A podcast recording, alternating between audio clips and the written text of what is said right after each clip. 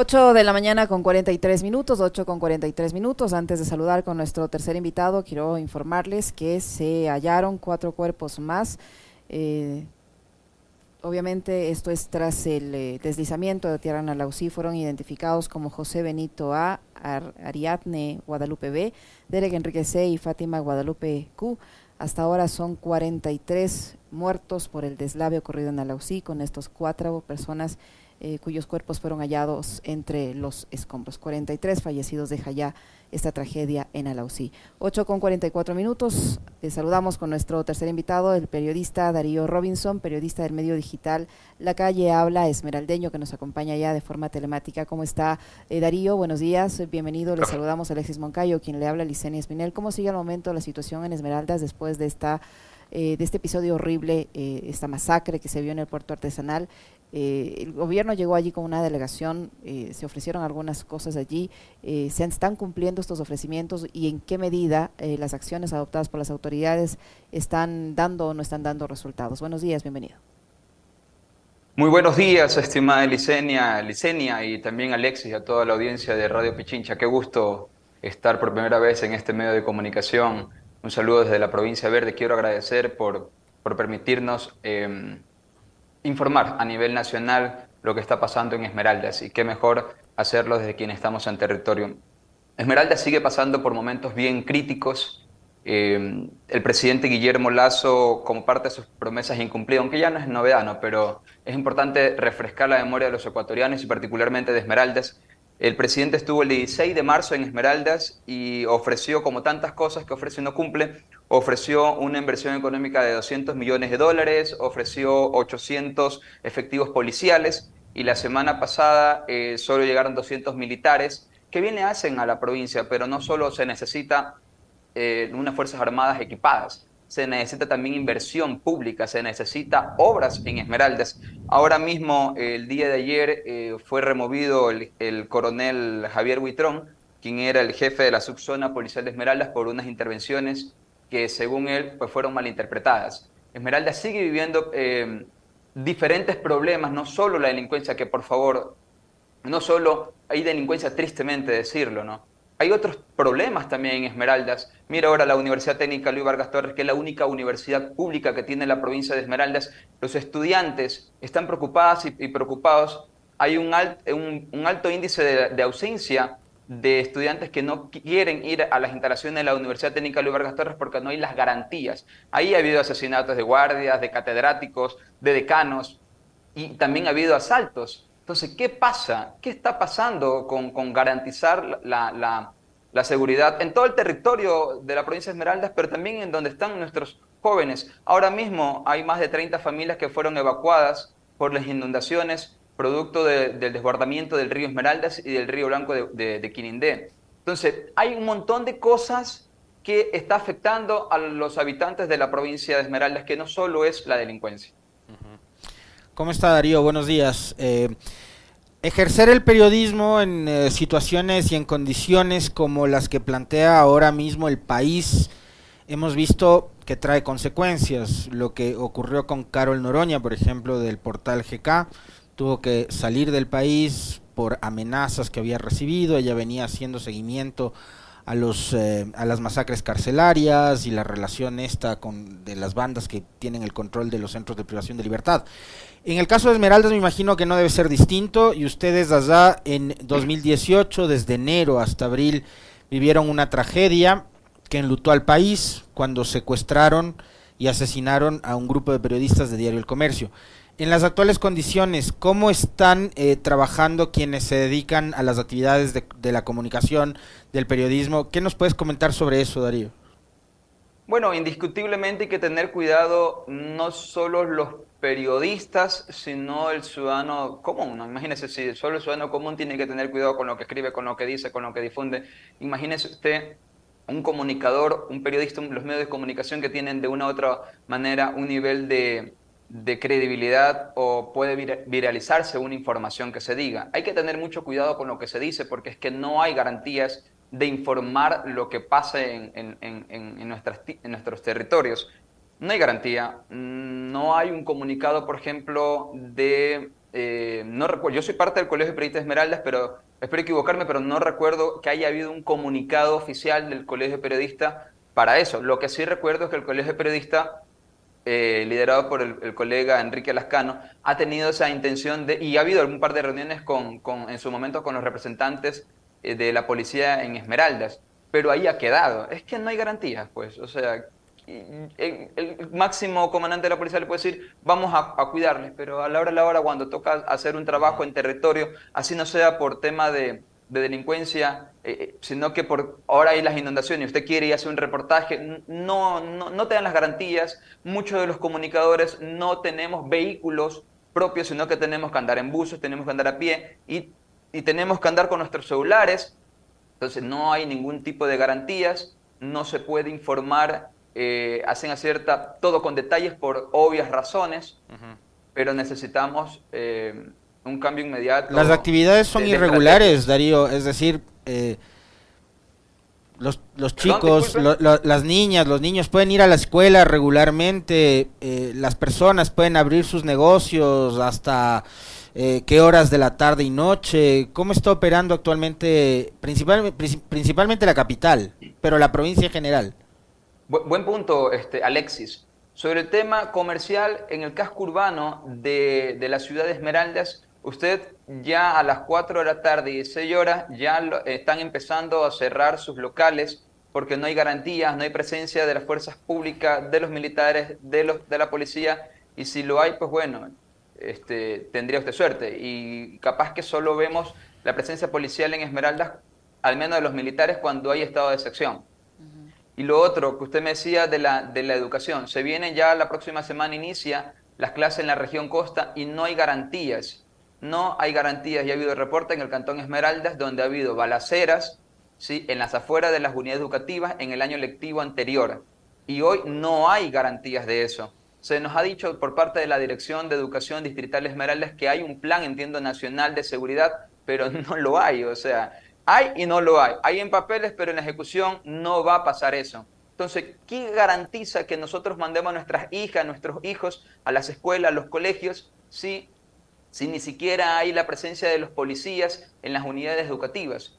claro, también poco, siendo un poco empático, tampoco hay la suficiente, eh, el suficiente equipamiento por parte de la policía. ¿A qué van a ir? Si la misma policía, querido Alexis y querida Licenia, la misma, la, misma comandancia de la policía en Esmeraldas está eh, con vallas de seguridad. El mismo ejército, el BIMOC 3, está con vallas de seguridad. Ellos mismos temen por su vida porque ellos mismos no tienen garantía de nada para ellos mismos. El Estado, el gobierno nacional no les da garantía a ellos que debe de protegernos a los ciudadanos de la sociedad civil. Imagínense.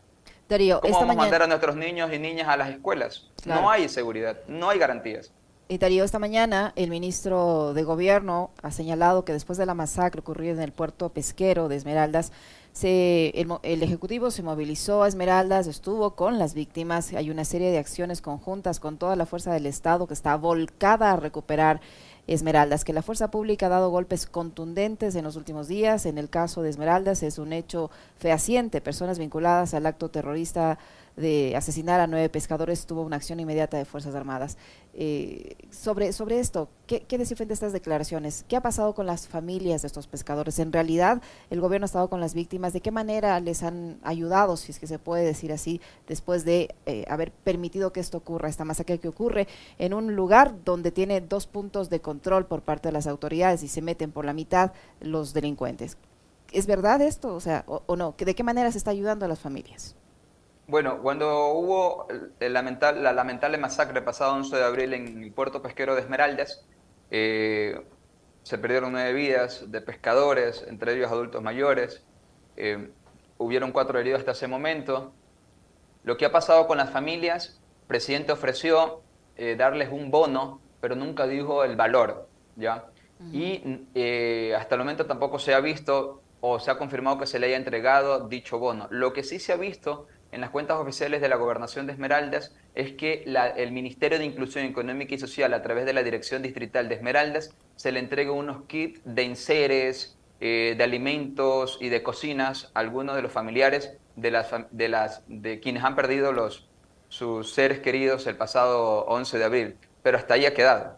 haya quedado. Se dijo que se iba a apoyar a los hijos de los, de los pescadores eh, asesinados, pero no se sabe más nada, no se ha informado más nada. Lo único visible en las cuentas oficiales de la gobernación de Esmeraldas es que el MIES en Esmeralda les entregó kit de alimentos y les entregó eh, enseres, de, eh, de cocina. De ahí más nada. Todo quedó eh, en ofrecimiento, como todo, ¿no? Imagínese usted eh, qué pasó con las familias del 16 de abril de 2016, hace siete años más o menos, que, con el terremoto. El año anterior también hubo otro, otro sismo fuerte en Esmeraldas. ¿Qué pasó con eso?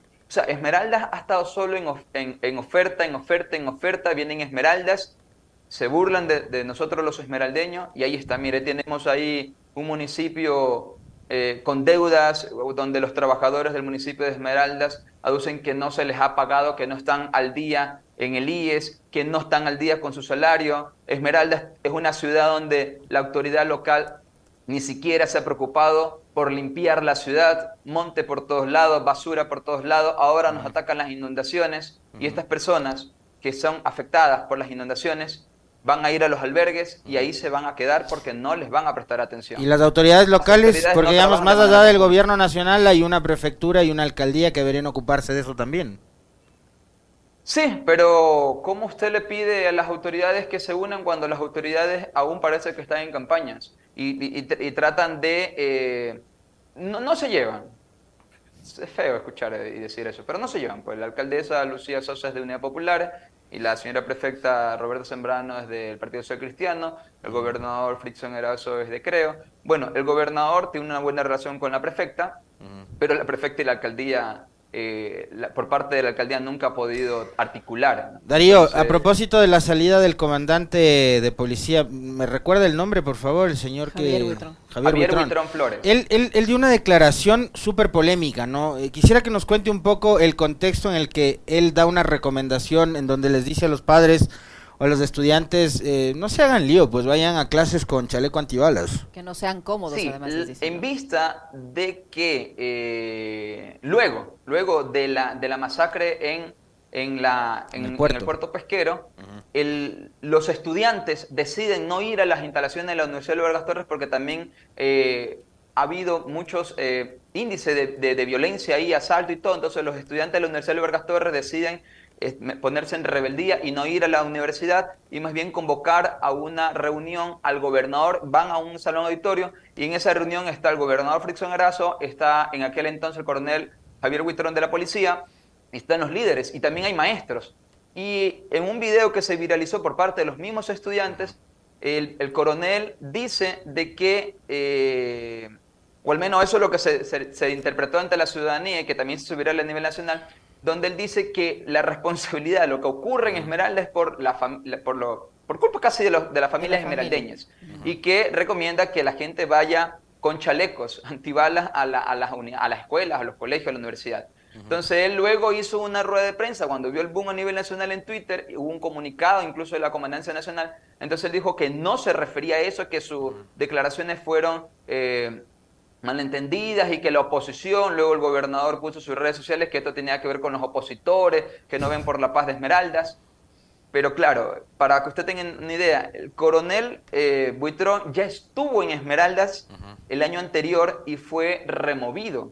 Y el coronel se ganó el cariño no solo de, la, de los habitantes de Esmeraldas, del esmeraldeños común y corriente, sino también de las autoridades, porque cuando él estuvo al frente de la comandancia, fue el único comandante en aquel tiempo que, que logró que bajara el índice delincuencial de Esmeraldas. Por eso fue que el gobernador Erazo, después de perder las elecciones, porque Erazo fue candidato a la alcaldía de Esmeraldas para el 5 de febrero, y como perdió, le pusieron eh, como gobernador. Su primer reto fue volver, eh, que, regresara eh, Huitrón Esmeralda y todo el mundo alegre, porque fue un comandante con los pantalones bien puestos contra la delincuencia. Pero ahora, con este cambio que le han hecho, en las redes sociales hay un rechazo a esa decisión.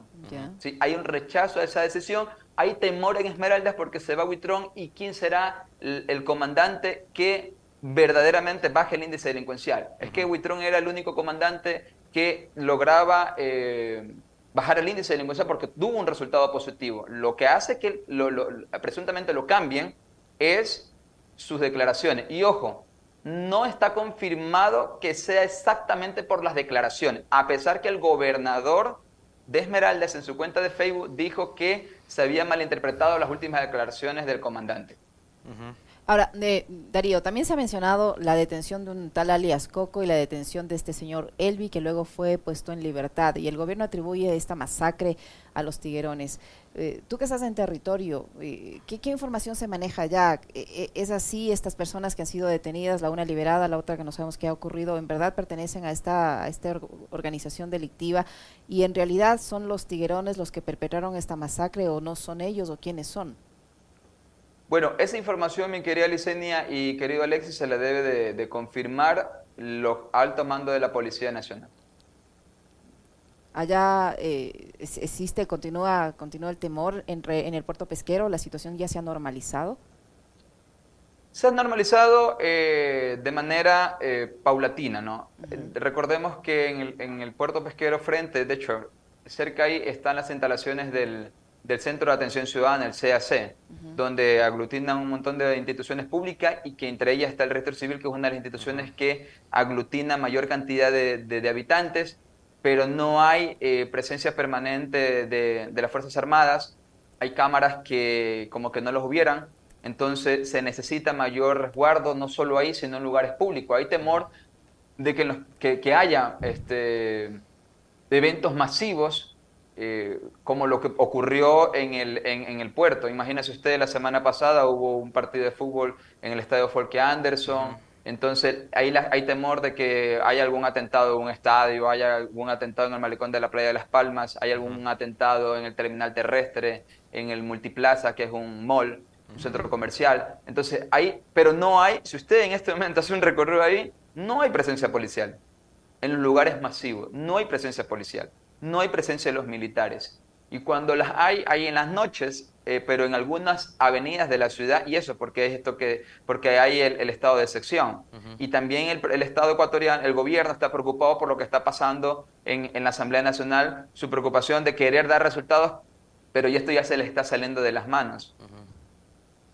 Es terrible. Muchísimas gracias, eh, Darío, por habernos acompañado y, y, por contarnos la situación que se vive en Esmeraldas. Les, nos solidarizamos con ustedes y ojalá estas acciones que anuncian las autoridades se cumplan y den resultados. Muchísimas gracias por habernos acompañado. Muy amable.